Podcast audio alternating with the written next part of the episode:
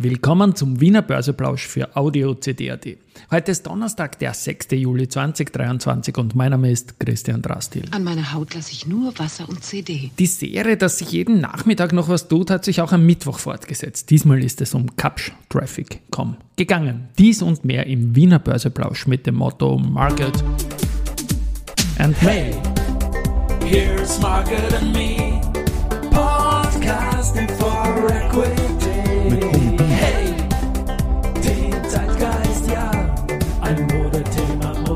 Ja, die Börse als Modethema und die Wiener Börsepläusche im Juli sind präsentiert von Wiener Berger und Pira Mobility mit 70 Jahren. KTM. ATX 3137,38 Punkte, das ist 10 Punkte über den Jahresstartwert und ein Minus von 0,65 Prozent. Zu gestern Schluss jetzt um 11.47 Uhr. Auf der Gewinnerseite die Do Co. mit plus 1,5 Prozent, dann die EVN mit plus 1,2 und die SBO mit plus 1,1 Prozent. Auf der Verliererseite die Andritz mit minus 3,3 Prozent, die AT&S mit minus 2,6 und die OMV mit minus 1,9 Prozent. Beim Geldumsatz ist es so, dass die BAWAG 10,7 Millionen hat, die OMV 9,6 und die Lenzing 6,0 pro, äh, nicht Prozent, sondern Millionen jetzt zum Mittag, was vor allem für letztere gar nicht so wenig ist.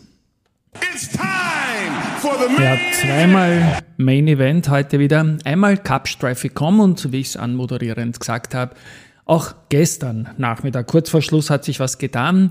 Die Capsch ist dann um 19% gestiegen und ja, die Entschädigungssumme ist da. Die Autoticket GmbH kriegt in Summe 243 Millionen Euro. Das muss geteilt werden mit Capsch und CTS Eventim. Und da bleiben dann halt für die Capsch nach Abwicklungs- und sonstigen Kosten eigenen Angaben zufolge rund 80 Millionen Euro Zufluss über. Das hat gestern in einer spontanen Reaktion, gestern knapp vor Ma- Marktschluss eben für diese 19% plus gesorgt. Und heute haben wir schon wieder die fette Korrektur von oben. 15% runter fast. Das heißt, wir sind wieder fast Return to Sender, ähm, was diese Nachricht betrifft, als wäre es ein Non-Event. Ich habe dann fürs Wikifolio Stockpicking Österreich um 13,15 gegeben, um 11,95 wieder gekauft.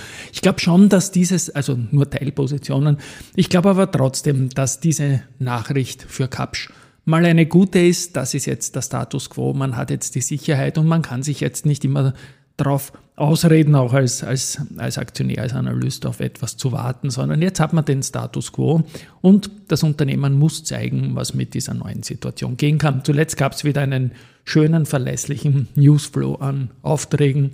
Also Risikohinweis, ich bin slightly positiv auf die Capsch Traffic.com Aktien. It's time for the main. Ja, der zweite Main Event ist, weil so viel los war in den letzten Tagen, hat sich immer am Nachmittag was getan. Also Stichworte BAWAG, Do Co., dann die Capsch, dann die OMV. Also es war da immer ganz, ganz hohe Wohler da. So ist ja bis jetzt noch eine Schuldigkeit von mir da gewesen, nämlich das Rechenbeispiel zur Lenzing aus Privatanlegersicht und ich sage, die Wiener Börse, die sucht ja immer ein Börseunwort des Jahres und aus Privatanlegersicht würde ich da mal Lenzing Kapitalerhöhung einwerfen. Äh, Aus Großanlegersicht oder auch als informierter Privatanlegersicht würde ich gleichzeitig auch einwerfen, dass das das Börsewort des Jahres sein kann, weil diese Kapitalerhöhung, die war für die einen gut und für die anderen schlecht. Für die Privatanleger, die jetzt am Monat nicht da waren, hat es ein fürchterliches Ergebnis gebracht, wie prognostiziert. Ich möchte noch mal kurz ähm, erinnern, um was es da gegangen ist. Also wir haben Aktie bei knapp über 60 Euro gehabt und dann ist die Kapitalerhöhung 11 zu 5 mit Bezugspreis 33,10 äh, festgesetzt worden. Wert des Bezugsrechts war dann rechnerisch 6,9 Euro. Und ich habe damals auch probiert, ob man das irgendwie spesenfrei hinkriegt für kleinere Anleger. Das ist nicht gelungen, habe dann keine Antwort mehr bekommen vom Unternehmen. Und so ist es jetzt so, dass das Bezugsrecht, das 6,9 rechnerisch mal wert war, dann durch den Absturz der Aktie zu 3,5 dann letztendlich verkauft worden ist. 3,2 waren sogar nur, sehe ich gerade. Und nach Spesen ist es da für einen Anleger, der mal ein Aktienpaket um 250 Euro erworben hat, dann ein Zufluss von einem Euro gewesen. Das heißt, man hat eine Aktie gehabt, die ist jetzt zuerst bei 60 gewesen, eh schon vorher gefallen um fast die Hälfte. Dann hat man eine Aktie, die steht bei 45 und hat aus der gesamten Kapitalerhöhung einen Euro bekommen. Ein Screenshot werde ich dazu geben.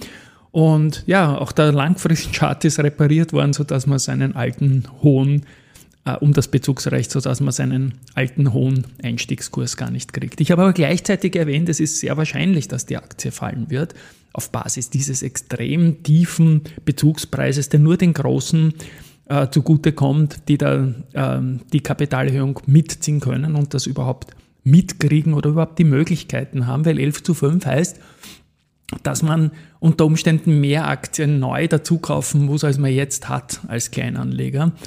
Und ja, so führt das halt dazu, dass, dass man im, im Wikifolio habe ich zum Beispiel ähm, bei 59 die komplette äh, Position Mischkurs geben können und einen Teil jetzt bei 40 wieder zurückkaufen konnte. Und ja, Großanleger können das auch oder informierte Privatanleger, aber genau da will ich ja nicht hin, dass man jeden Tag hinschauen soll, um da am Markt irgendwie surviven zu können. Das müsste auch easy gehen.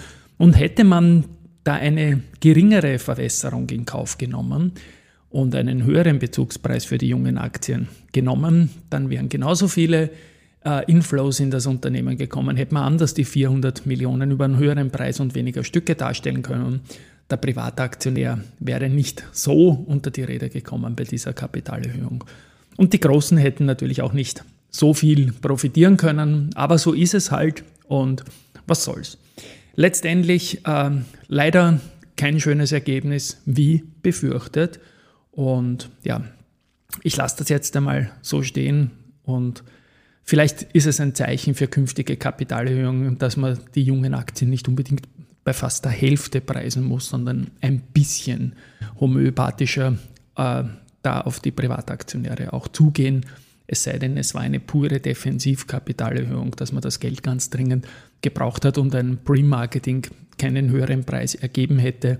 Aber das kann ich mir bei der Lenzing nicht vorstellen und so bleibt halt in einem Markt, der insgesamt gar nicht so schlecht war in Wien jetzt stehen, dass es davor eine Lenzing bei 60 gab und nach der Kapitalerhöhung bei aktuell 45, wie sie steht, und das noch mit weniger Gewinnanteil, weil man verwässert ist. Also meines Erachtens nach hat man das nicht gut gemacht und außer man denkt jetzt aus der Sicht eines Großaktionärs.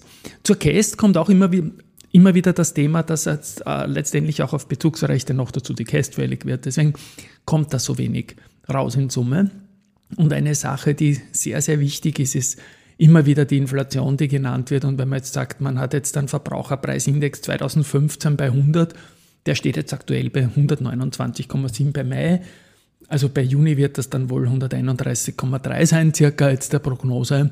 Also 31 Prozent plus. Und wenn ich jetzt eine Position habe in Wertpapieren von 100 auf 131, dann ist das inflationsbereinigt mal null.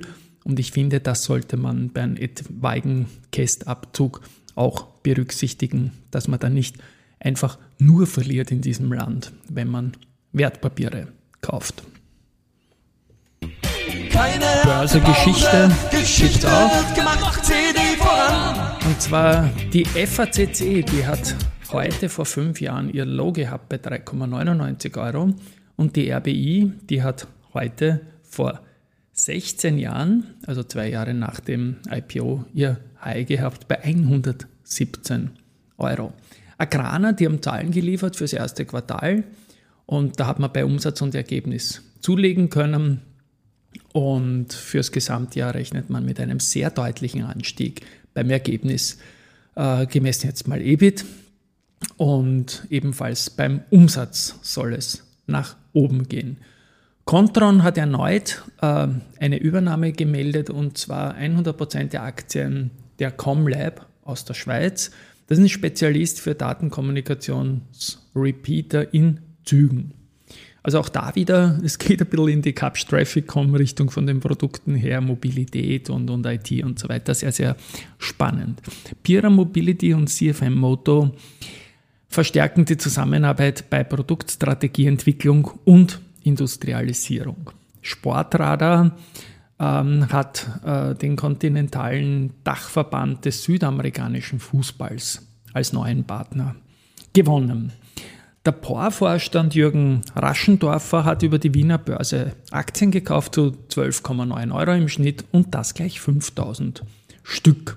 Bei der OMV ist es so, dass die äh, Borealis den Verkauf äh, abgeschlossen hat. Und zwar geht es da um das Stickstoffgeschäft von der Agrofert. Da geht es um 810 Millionen Euro. Gut, ähm, ja, den Rest haben wir quasi erzählt. Wie gesagt, komische Gemengelage irgendwie an der Wiener Börse. Aber was soll's. SAC Research stuft die UBM-Aktie weiter mit bei ein und das Kursziel 40 Euro. Die Deutsche Bank bestätigt Kaufen für Andritz, geht aber mit dem Kursziel von 80 auf 77 Euro zurück. Und Jeffreys bestätigt das Buy für OMV, geht aber mit dem Kursziel von 54 auf 52 Euro retour. So, das war's für heute. Eventuell gibt es heute sogar noch eine Folge, nämlich die erste Folge Wiener Börseplausch Next Gen. Next Gen steht natürlich für Next Generation. Mit dem frechen Praktikanten Laurenz Schwieger, der mich vielleicht vertreten wird, sollte die Schulter-OP kommen. Aber schauen wir mal, wie das auch weitergeht. Tschüss und Baba mal. Bis morgen und vielleicht noch bis heute.